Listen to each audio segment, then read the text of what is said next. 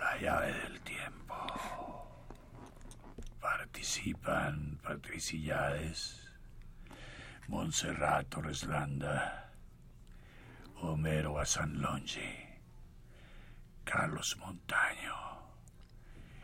Y Manuel Díaz Oastegui, así como Juan López Moctezuma, y presentamos la primera parte de Drácula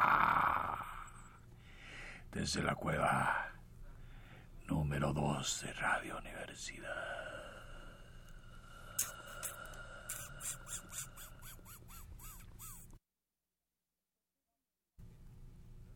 El Consejo Nacional para la Cultura y las Artes y Radio Universidad presentan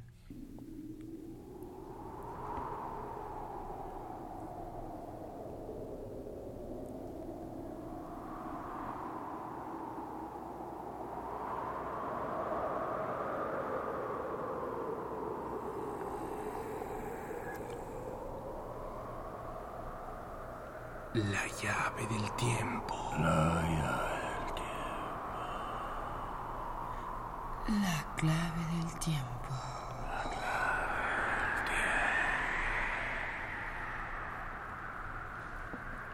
La nave del tiempo.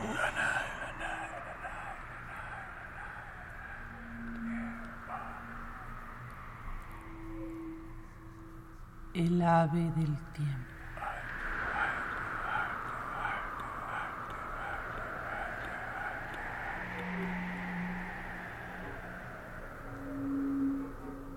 Dentro de la serie se la sangre. La primera parte de la obra maestra de Bram Stoker.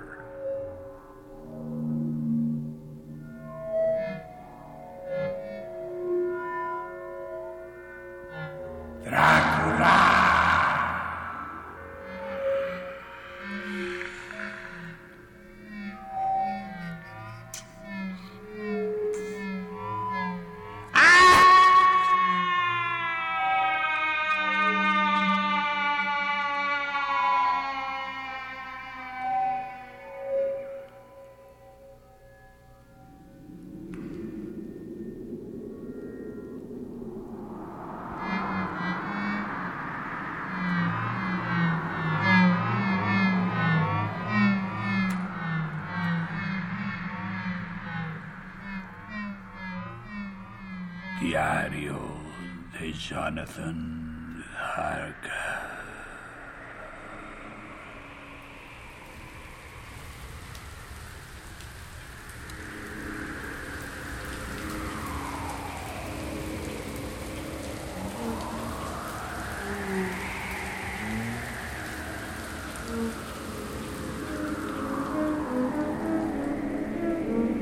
Tres de mayo.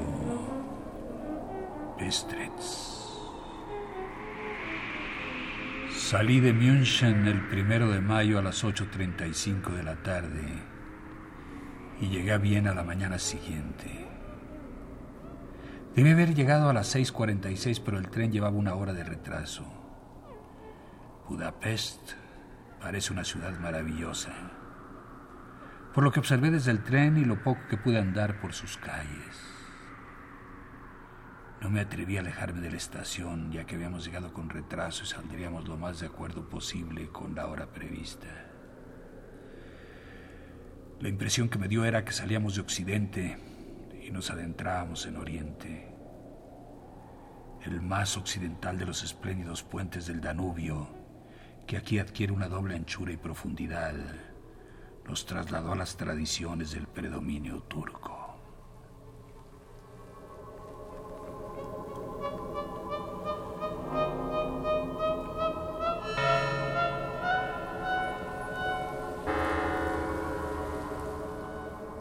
Salimos a buena hora y llegamos a Klausenburg ya anochecido. Aquí paré a pernoctar en el Hotel Royal. Cené pollo sazonado con pimentón picante, muy bueno, aunque da mucha sed.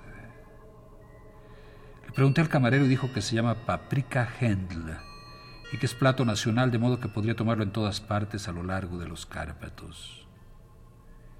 Aquí me han resultado muy útiles mis rudimentos de alemán. Desde luego, no sé cómo habría podido entenderme sin ellos.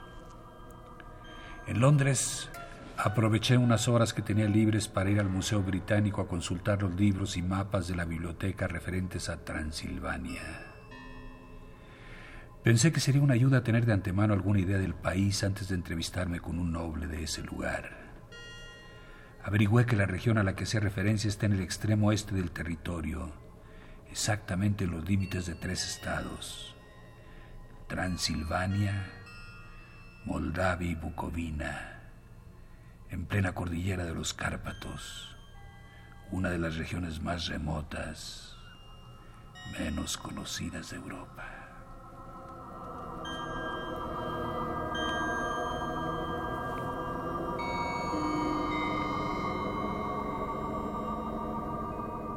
No conseguí descubrir en ningún libro ni mapa el lugar exacto del castillo de Drácula, ya que no existen mapas de este país comparables a nuestros Ordnance Survey Maps.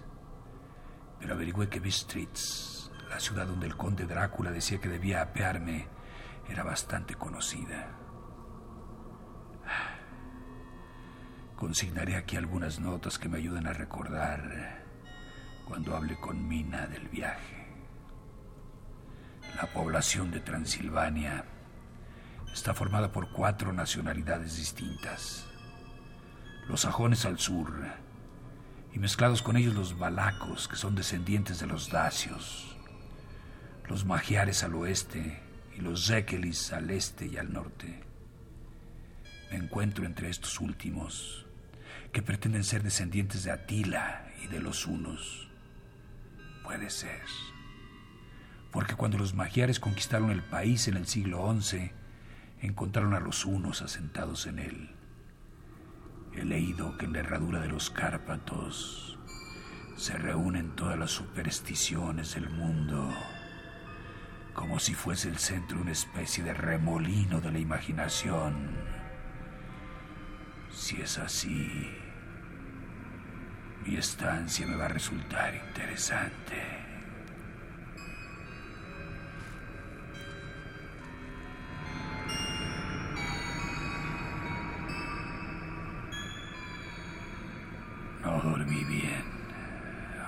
Cama era bastante cómoda. Tuve toda clase de sueños extraños.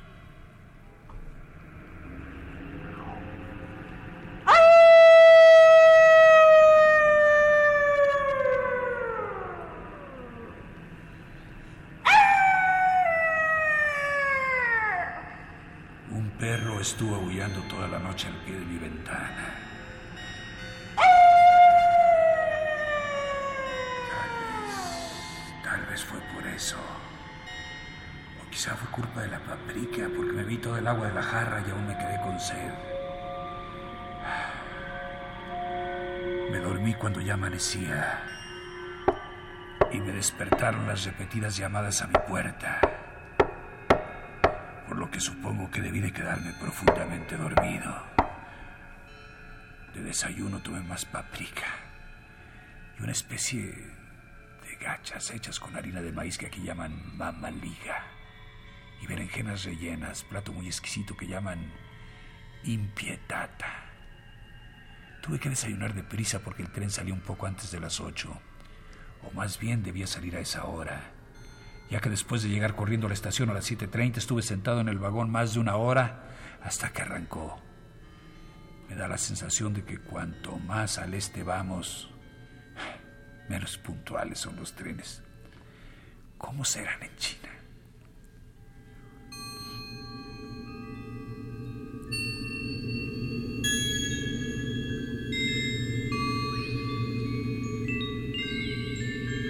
Empleamos el día entero en recorrer una comarca llena de bellezas naturales de todo género. Unas veces divisábamos pequeños pueblecitos y castillos en lo alto de montes enhiestos, como los que se ven en los viejos misales.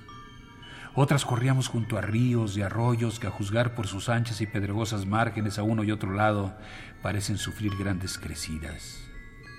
Hace falta mucha agua y que corra con fuerza para que un río tranquilo rebase sus bordes exteriores. En todas las estaciones había grupos de gente, a veces multitudes, con toda clase de atavíos.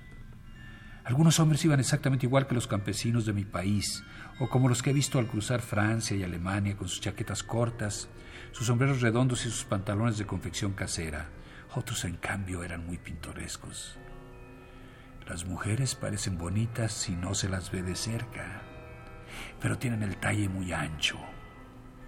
Llevan largas y blancas mangas de diversas clases y la mayoría se ciñen unos cinturones anchos con gran cantidad de cintas que se agitan a su alrededor como un vestido de ballet, aunque naturalmente llevan sayas debajo. Los personajes más extraños que vimos eran los eslovacos, más bárbaros que el resto, con grandes sombreros vaqueros, pantalones amplios y de color claro, blancas camisas de lino y unos cinturones de cuero enormes, de casi un pie de anchos, tachonados con clavos de latón. Calzaban botas altas. Embutían los pantalones en ellas y tenían el pelo largo y unos bigotes espesos y negros. Son muy pintorescos, pero no resultan atractivos. En la diligencia se acomodaron inmediatamente como una banda de forajidos orientales. Sin embargo, según me han dicho, son inofensivos y les falta presunción natural. Cuando ya anochecía, llegamos a Bistritz, que es una ciudad vieja y muy interesante. Dado que está prácticamente en la frontera, pues el desfiladero de Borgo conduce de Yebukovina, ha tenido una existencia zarosa y desde luego muestra señales de ello. Hace 50 años hubo una serie de incendios que causaron terribles catástrofes en cinco ocasiones distintas. Nada más iniciarse el siglo XVII, sufrió un asedio de tres semanas en el que perdieron la vida 13.000 personas. Asedio seguido del hambre y las enfermedades, vicisitudes propias de la guerra.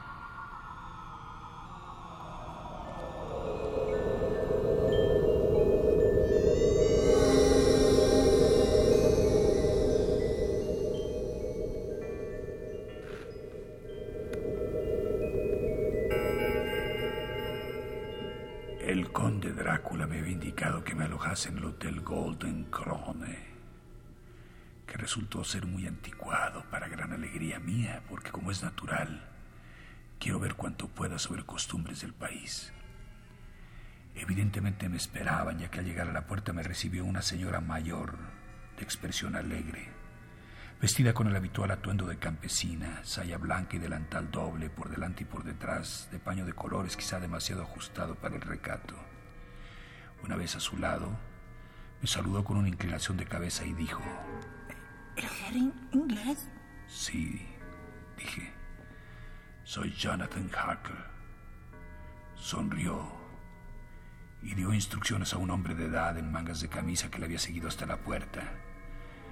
Dicho hombre desapareció y regresó inmediatamente con una carta que enseguida leí.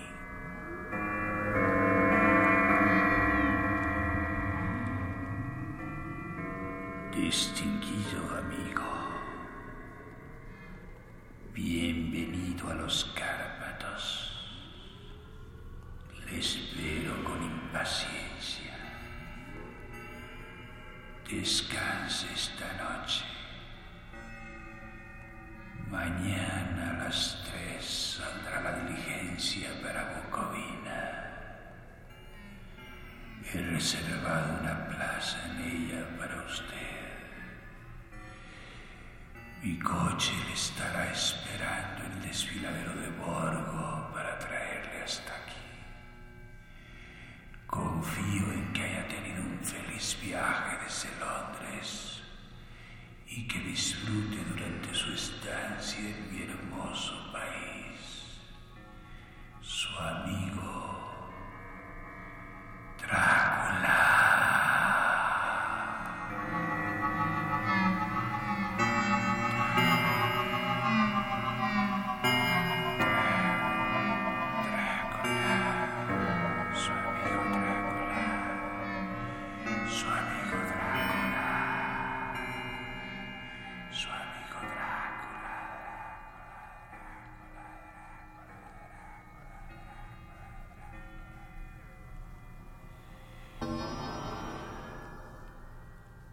4 de mayo. Me enteré de que el propietario del hotel había recibido una carta del conde con instrucciones de que me reservase la mejor plaza de la diligencia. Pero al preguntarle ciertos detalles se mostró algo reticente y fingió no entender mi alemán. Ich weiß nicht, was Sie sagen. Ha. Entschuldigung. Podía ser cierto, ya que hasta ese momento me había entendido a la perfección. Al menos había contestado a mis preguntas, como si me entendiera bien. Él y su esposa, la señora mayor que me había recibido, se miraron como asustados. Él murmuró que había recibido el dinero junto con una carta y que por eso no sabía nada más. Al preguntarle si conocía al conde Drácula y si podía contarme algo sobre su castillo, se santiguaron los dos. Y tras decirme que no sabían nada en absoluto, se negaron a seguir hablando. Faltaba tan poco para emprender la marcha que no tenía tiempo de preguntar a nadie más, pero todo era muy misterioso y muy poco tranquilizador. Poco antes de irme, la señora mayor subió a mi habitación y exclamó casi al borde de la histeria. ¿Tiene que ir? Oh, joven ¿tiene que ir? Estaba tan excitada que parecía haber perdido el dominio del alemán que sabía y se le embarullaba con otra lengua que yo desconocía por completo. Solo fui capaz de seguir su discurso a base de hacerle muchas preguntas. Cuando dije que me marcharía enseguida y que iba por un asunto importante, me preguntó. ¿Sabe qué día es hoy? Le contesté que era 4 de mayo. Ella negó con la cabeza y exclamó. Oh, sí, eh, lo sé, lo sé, pero ¿sabe qué día es? El contestario que no comprendía prosiguió. Es la víspera de San Jorge. Eh, ¿Sabe que esta noche, cuando el reloj de las 12, todos los seres malignos andarán libremente por el mundo? ¿Sabe a dónde va usted y a qué va? Manifesta una angustia tan evidente que traté de tranquilizarla, aunque sin resultado. Por último, cayó de rodillas y me imploró que no fuese. Que esperase al menos un día o dos antes de ir. Era una escena ridícula, pero me hacía sentir incómodo. Sin embargo, tenía un asunto que resolver y no podía consentir que nada lo obstaculizase. Así que traté de levantarla. Y le dije lo más gravemente que pude que se lo agradecía, pero que mi deber no admitía demora y no tenía más remedio que ir. Entonces se levantó y se secó los ojos.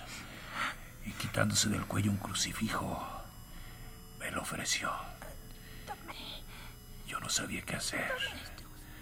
Pues como miembro de la iglesia anglicana, me han enseñado a considerar idolátricas estas cosas.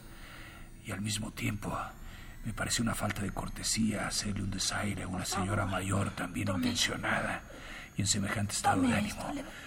Supongo que vio la duda reflejada en mi rostro, pues me ciñó el rosario alrededor del cuello y dijo... Por su madre. Y salió de la habitación.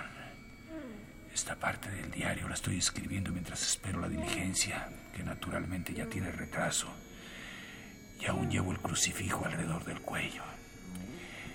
No sé si serán los temores de esa señora, pero ya no tengo el ánimo tan sereno como antes.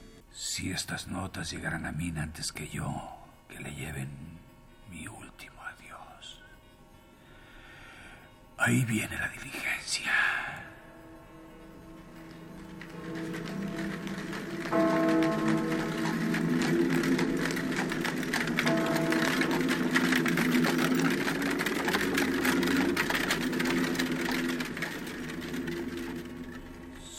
De mayo, el castillo. El gris de la madrugada se ha disipado y el sol se encuentra muy alto respecto del lejano horizonte que parece mellado, no sé si a causa de los árboles o por los cerros. Está tan lejos que las cosas grandes se confunden con las pequeñas. Estoy desvelado Así que como voy a poder dormir hasta la hora que quiera, me entretendré escribiendo hasta que me entre sueño. Tengo muchas cosas extrañas que anotar. Y para que el que rasdea no piense que cene demasiado antes de salir de Bistritz, consignaré aquí cuál fue exactamente el menú. Tomé lo que aquí llaman filete de bandido, trozos de tocino, cebolla y carne de vaca, sazonado todo con pimienta y ensartado en unos bastones y asado al fuego, al estilo sencillo de la carne de caballo que se vende por las calles de Londres. El vino era un mediach dorado y produce un raro picón en la lengua que no obstante no resulta desagradable. Solo tomé un par de vasos, nada más. Cuando subí a la diligencia el cochero aún no había ocupado su asiento. Le vi charlando con la señora de la posada. Evidentemente hablaban de mí, porque de cuando en cuando miraban en dirección mía y algunas personas que estaban sentadas en un banco junto a la puerta, que ellos llaman con un nombre que significa el mentidero, se habían acercado a escuchar y se volvían para mirarme casi todos con cierta expresión de lástima. Oí que repetían con frecuencia determinadas palabras, palabras extrañas, ya que había gentes de las más diversas nacionalidades entre los reunidos. Así que saqué discretamente de mi bolsa el diccionario multilingüe y las busqué. Confieso que no me llenaron de animación, ya que entre otras encontré Ordog, Satanás, Satanás, Pocol,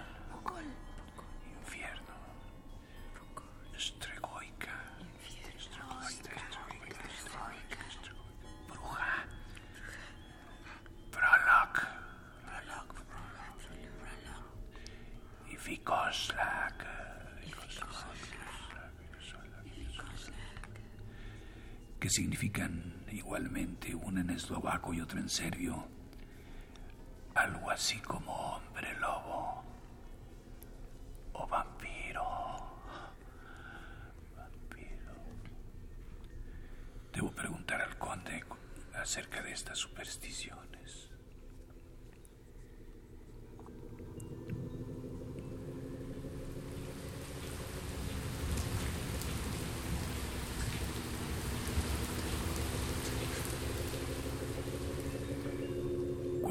La marcha, la multitud congregada en la puerta de la posada, que la sazón había aumentado considerablemente, hizo la señal de la cruz y apuntó con dos dedos hacia mí.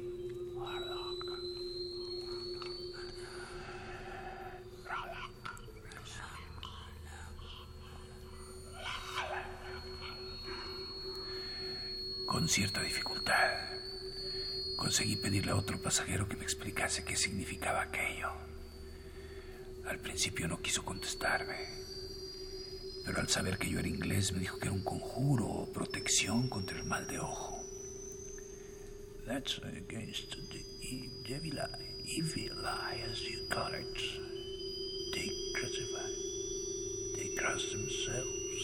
They cross themselves against the evil eye. You have to beware. Esto eh, no me pareció muy agradable con respecto a mí, que partía hacia una región desconocida al encuentro de un hombre al que nunca había visto. Pero todos se mostraron tan benévolos y tan afligidos y manifestaron tanta compasión que no pude menos de sentirme conmovido. Nunca olvidaré la última imagen de la posada, con aquella multitud de personas de atuendo pintoresco, todas santiguándose bajo el arco, recortadas sobre un fondo de abundantes adelfas y naranjos plantados en cubas verdes agrupadas en el centro del patio. Luego nuestro cochero, cuyos amplios calzones de lino que aquí llaman gotza cubrían casi por entero el pescante, hizo restallar su enorme látigo por encima de los cuatro caballos.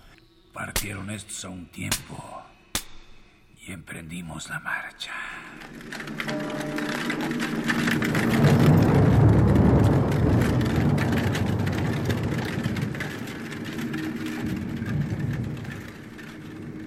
No tardaron en quedar atrás los temores espectrales, olvidados ante la belleza del escenario por el que viajábamos. Aunque de haber conocido yo la lengua, o más bien las lenguas que hablaban mis compañeros, quizá no se me habrían disipado con tanta facilidad. Ante nosotros se extendía una tierra ondulada, poblada de bosques y sembrada de empinados cerros coronados por grupos de árboles o caseríos con los blancos hastiales pegados a la carretera. En todas partes se veían cantidades sorprendentes de frutales en flor, manzanos, ciruelos, perales y cerezos. Al acercarnos, podíamos observar que la hierba que crecía debajo estaba salpicada de pétalos caídos. Por entre estas verdes colinas de lo que aquí llaman la Middle Land, discurría la carretera, perdiéndose al escribir una curva, o al ocultar el lindero impreciso de algún bosque de pinos que de cuando en cuando descendía por las pendientes como una lengua de fuego. La calzada era desigual, pero volábamos por ella a febril velocidad. Yo no entendía el porqué de tanta prisa, pero el cochero estaba decidido evidentemente a no perder tiempo en llegar al Borgo Prond. Me dijeron que esta carretera era excelente en primavera, pero que aún no la habían arreglado después de las nieves del invierno. En este sentido es distinta a las carreteras de los Cárpatos en general pues existe una vieja tradición según la cual no hay que conservarlas en demasiado buen estado. Desde tiempo inmemorial los hospadars no quieren arreglarlas por temor a que los turcos crean que las preparan para desplazar tropas extranjeras y se apresuren a provocar la guerra que en realidad siempre está a punto de estallar.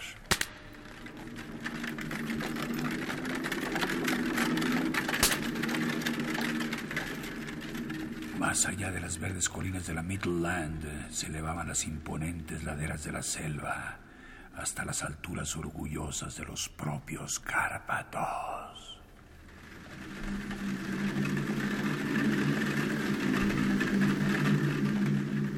Los vimos erguirse imponentes a derecha e izquierda de nosotros, iluminados por el sol de la tarde con todos los colores soberbios de esta hermosa cordillera, azul oscuro y púrpura en las sombras de los picos, y marrón donde las rocas se mezclan con la hierba, y perderse en la lejanía en una interminable perspectiva de peñascos y riscos puntiagudos, hasta donde se alzaban grandiosos los picos nevados. Aquí y allá aparecían poderosas hendiduras en las montañas a través de las cuales, cuando empezaba a caer el sol, veíamos de trecho en trecho el blanco resplandor de alguna cascada. Uno de mis compañeros me tocó el brazo cuando pasábamos junto a una colina y señaló el orgulloso y nevado pico de un monte que surgió delante de nosotros mientras serpeábamos por el ondulante camino. Mire, el Lichtenscheck la silla de Dios y se santiguó con unción.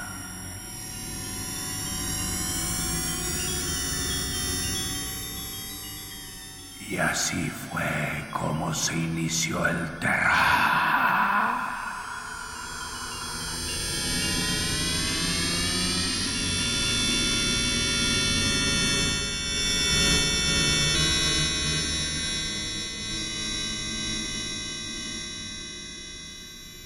El Consejo Nacional para la Cultura y las Artes y Radio Universidad presentaron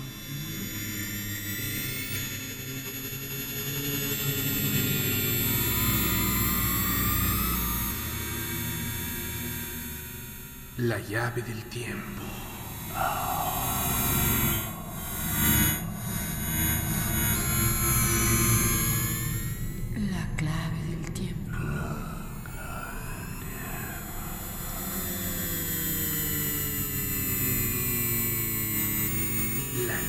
del El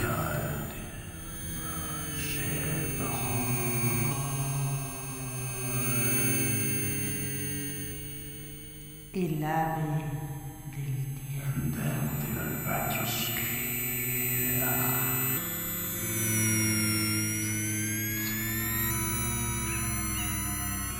Dentro de la serie se hiela la sangre la primera parte de la obra maestra de Bram Stoker.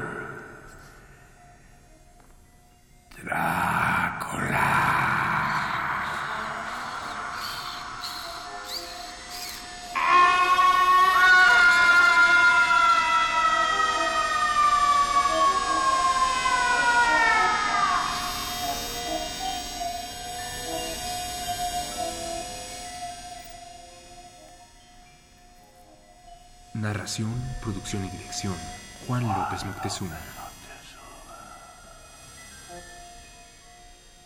Música original y musicalización de Manuel Díaz Suástegui y Emiliano de la Vega.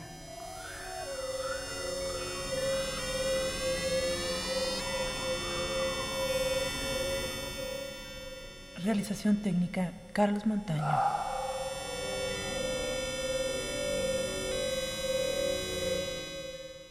Locutoras. Monserrat Roslanda. Y Patricia Illades. Locutor. Homero Bazán Lonchi.